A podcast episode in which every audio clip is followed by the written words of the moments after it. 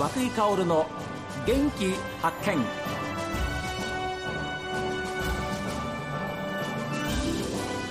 おはようございます。和久井薫です。和久井薫の元気発見。一日の始まりは私が発見した元気な人と出会っていただきます。今週は健康のお話なんですがウォーキングの新しい常識とも言われているインターバル速歩の生みの親。信州大学大学院医学系研究科特任教授の野瀬博先生にお話を伺っています。実はですねアメリカのスポーツ医学会というところが、運動処方の指針っていうのを出してるんですね。それはまあ国際標準と言われるようなもので、ええ、そこにですね普通の1日1万歩をやる場合は、普通の人だったらですね強度が低すぎるって書いてあるんですまず本人の体力を測定しなさいっていうわけです。なるほど。で彼らはさらに言うのはですね、え個人の体力の760%以上のややきついと感じる運動をしなさいと。だから歩く場合でもね速歩なんて言うけれど足の不自由な人だったら速歩できませんよね、はいはい、あるいは要介護の人だったらいわゆる速歩なんてできませんよね、はい、だけど私たちが言うここで言う速歩というのは、うん、ご本人がややきつい、うん、10点満点のうちのですね6点から7点ぐらいのきつさで歩い歩くっていうのを私たちは速歩と呼んで、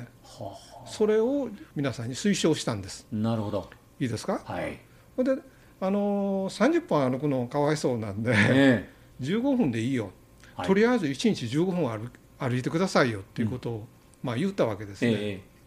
ー、そしたらね誰も歩かんかった。それを担当したですね大学院生がですね、えー半泣きになって、ええ、あの1年間あの全然無駄になったって言ってやってきてで2人でどうしようっていうふうに考えた時にですねインターバルトレーニングっていうのがありますよねっていうわけです、ね。でとりあえずですね3分早歩きしたら3分ゆっくり歩きをしていいよっていうわけです。はあ、それだったらなんか続けられそうですそうです、うん、でそれでねその大学院籍を取り直してね やったんですよ、はい、ほな1年後、はい、もう彼はもうご機嫌でやってきたんですよ。皆さんやってくれました脱落者は一人もいませんでした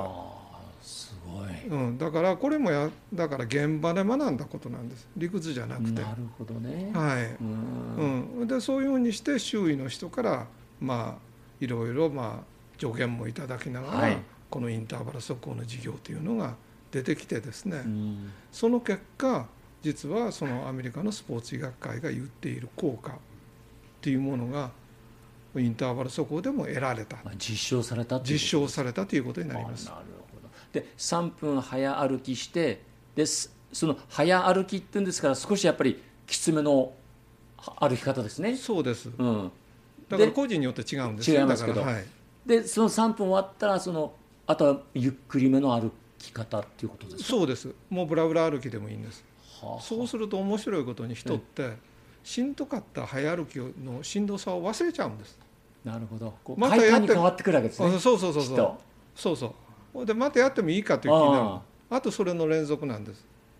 はあ、それを1日5セット、はい、ゆっくり歩きと早歩きを1セットとして、それを5セット。ということは早歩き3分、まあ、ゆっくり歩き3分。これで6分ですよね、はい、で5セットってことは30分。そうです。1日30分やってもらう。あだから30分ちゃんときついあのややきつく歩きなさいって言われると本当にダメですけど今のようなこうセット繰り返しながらやっていくっていうのはこれなんかできそうだなと思いますね普通は。そうなんです。私でも、はあ、面白いです。だから僕はあの学生にも言うているんですけど、えええ、なんか人生で辛いと思ったら休めと、なるほど。おっしゃる通り。そのうちやる気が起こってくるからっていうようなことをね、よく言うんですけど面白いもんです人そういう先生教授にもっと早くお会いしたかったな学生時代に。そう思います。あそうなんです。それはですか？一日続けることが大事ですか？そういうことを。続けることが大事です、えー、で週に4日以上やりなさいっていうことをあの言っているんですね、はい、ところがですね、えー、4日間週に4日間ですねそのまとめてそのインターバル速報のあの時間を取るのが難しいという方がおられますね、はいはい、特に平日ですね、えー、そういう人はですね1日に例えば30分間インターバル速報ですね、をやるんだったら朝10分昼10分、はあ、夕方10分に分解してもいいよ。あいいんですか、はい、だからさらにですね平日全部ダメだよという人は、あの週末ですね、はい、土曜日と日曜日にまとめて120分やってもいいよっていうわけ。ですそうなんですか。要するにトータルでインターバル速歩の早歩きを60分以上やってください、うん、1週間のうちにね。はい。そしたら私たちがあの言っている効果が必ず得られます。こういうことを推奨しています。一番の強みはですね、ええ。証拠を持ってるということでエビデンスとも言いますけどエビデンスがあるということですね。で今まで1万人以上の人がですね、うん、5か月間のインターバル速報をして、えー、そしてなんと10歳若返る平均でですよ。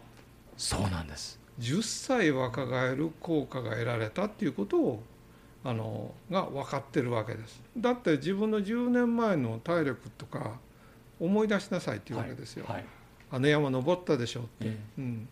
旅行なんかもあの楽しくできたでしょう、はい、そういう時を思い出しなさい。それはものすごく大きいあの運動トレーニングのモチベーションになるはずなんです。あなるほど。でそのねバックグラウンドは何かというと、えあの30歳以降ですね10歳と年を取るごとに人っていうのは5から10%ずつ体力というのは落ちていくんですよ。はあ、や嫌な嫌な数字ですね。いやそうそう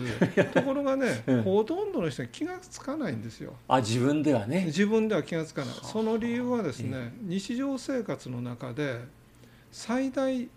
レベルまで運動したことがないからですほとんどの人が。なるほどそう走ったことなんてほとんどないでしょ？限界に挑戦ということもないわけですよね。山登りなんかしたこともないでしょ、はいはいだからほとんどの人は気が付かなくて、うん、低いレベルでの運動をしているので自分の体力が落ちていってるということを自覚しないんですね。わからないんですね。わからないんです。ところが確実に落ちていきます。それはなぜかというと、えー、あの筋肉のいわゆる萎縮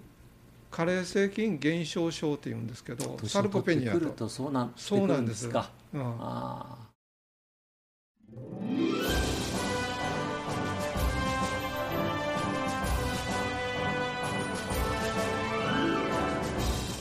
さあ皆さんもですねお知らせで聞いた方もいらっしゃると思います。10月28日土曜日開催の同薬研健康セミナー2023に野瀬先生をお招きして講演をしていただきます300人の方を無料でご招待します。詳しくは STB ラジオのホームページでどうぞご覧ください。さあ皆さんからのメッセージはこちらです。メール元気アットマーク STV.jp genki アットマーク STV.jp ファックスは0112027290おはきの方は郵便番号060-8705 STB ラジオ和久井薫の元気発見までです。さあ皆さん今日も一日健やかにお過ごしください。